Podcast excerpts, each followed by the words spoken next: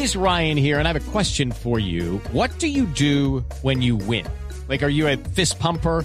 A woohooer, a hand clapper, a high fiver. I kind of like the high five, but if you want to hone in on those winning moves, check out Chumba Casino. At ChumbaCasino.com, choose from hundreds of social casino style games for your chance to redeem serious cash prizes. There are new game releases weekly, plus free daily bonuses. So don't wait. Start having the most fun ever at ChumbaCasino.com. No purchase necessary. BGW. Void were prohibited by law. See terms and conditions. 18 plus.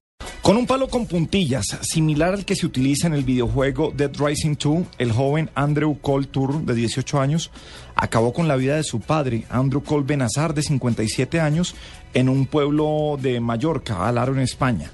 El joven eh, contó con la amiga de Francisco Abas, de 20 años, para perpetrar este crudo asesinato. Ambos jóvenes que se conocieron en Internet por el juego eh, Call of Duty golpearon 40 veces con el palo de puntillas a la víctima y fue Cole Tour quien remató el asesinato al lanzar un bafle de un equipo de sonido sobre la cabeza de su padre.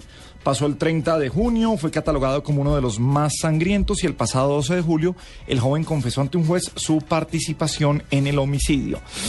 Eh, copiar comportamientos de un videojuego que pasa en la cabeza de, de un muchacho. Marta Suescun es especialista en adicciones y directora general de la Fundación eh, Libérate. Eh, Marta, muy buenas noches, bienvenida a la nube en Blue Radio. Buenas noches, Gabriel. Eh, Marta, este caso de un niño que copia comportamientos de un videojuego, ¿qué tan común puede ser? ¿Qué tanto de verdad puede afectar un videojuego a una persona? En este momento está afectando muchísimo, especialmente una de las alarmas sociales que hay frente a los, a los videojuegos es el inicio temprano en el juego. Están iniciando aproximadamente hacia los siete años de edad los niños y, y lo, el riesgo que hay es que no sabemos qué características de personalidad vayan a tener estos chiquillos y puedan desarrollar comportamientos como los que sucedieron con este joven.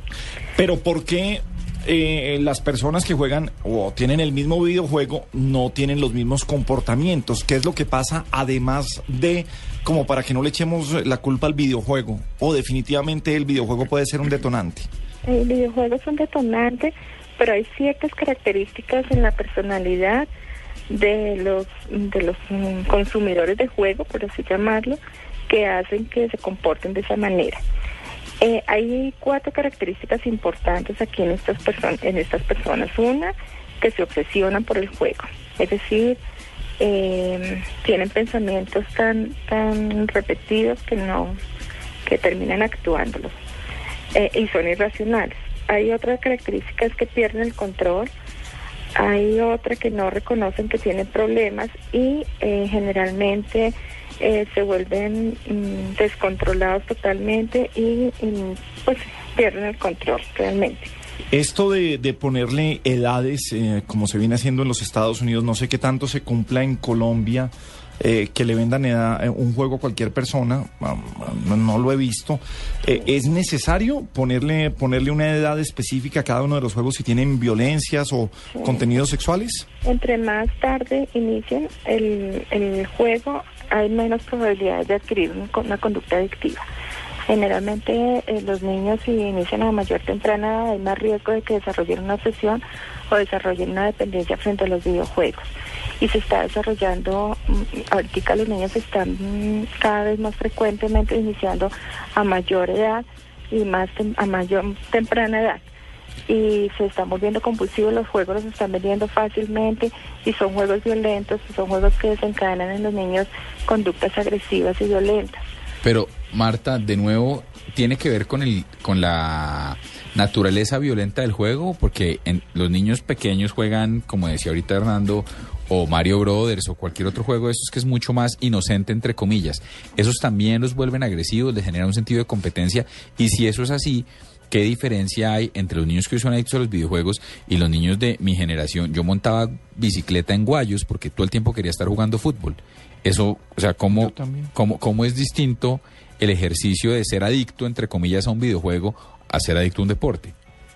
Eh, hay los síntomas eh, en la adicción a los videojuegos es que los niños se obsesionan, pierden, pierden el control, generalmente dejan las actividades diarias, cotidianas, por estar jugando, no, no acompañan a su familia a las reuniones sociales por estar jugando. En caso de que eh, se les quite el videojuego, se vuelven agresivos, se vuelven irritables, pierden el control. Cuando hablamos de adicción, hablamos de dependencia, hablamos de pérdida de control y hablamos de obsesión. Hay un, hay una, hay una muy, muy fácil para adquirir la, enfermedad de la adicción, en este caso la adicción a los videojuegos, y cualquier persona puede desarrollar esa dependencia. Mm, Por eso es muy importante que los padres de familia eh, controlen los juegos de los niños, controlen el tiempo en el que ellos dedican, eh, se dedican el, pues el tiempo a jugar, eh, que no sea mayor de dos horas posiblemente, ojalá que entre semana no, porque es que no sabemos si estos niños puedan desarrollar una obsesión, no sabemos si tengan una, eh, unas características obsesivas y unas características a desarrollar una conducta adictiva. Entonces, eh, el riesgo, eso es como un chip que todos tenemos, como un taquito de la luz que posiblemente todos tengamos, que a algunas personas se les desarrolla y a algunas personas no. Entonces, el riesgo es exponer a los niños a que estén mucho tiempo jugando porque pueden tener eh, esa predisposición a adquirir, una, adquirir la enfermedad de la, de la adicción o la dependencia. o- Marta, eh, ah, perdón, interrumpo. Marta, la solución a esto, ¿cuál es finalmente? ¿Prohibirle a los niños que jueguen videojuegos o ayudarle a los papás a que hagan un acompañamiento efectivo a los hijos para jugar tranquilamente? Porque creo que no es solamente, pues, desde esta perspectiva, no, no es solamente los videojuegos, sino el abandono de los padres, ¿no? Sí, más que prohibirles es ayudarles, acompañarlos a los niños, limitar el tiempo dedicado al videojuego, establecer un horario, repartir el tiempo con otras actividades. También hay que evitar que el videojuego interfiera con actividades básicas como es el sueño, el juego, el estudio, eh, higiene. Eh, hay que introducir en los niños periodos breves de descanso.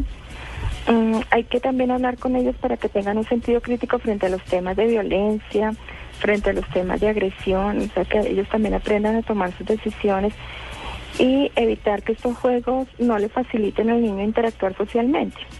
Entonces, eh, lo que los padres deben hacer es que el niño no debe ser quien decida cuándo y cuánto juega. Son los padres los que tienen el control sobre el tipo de juego.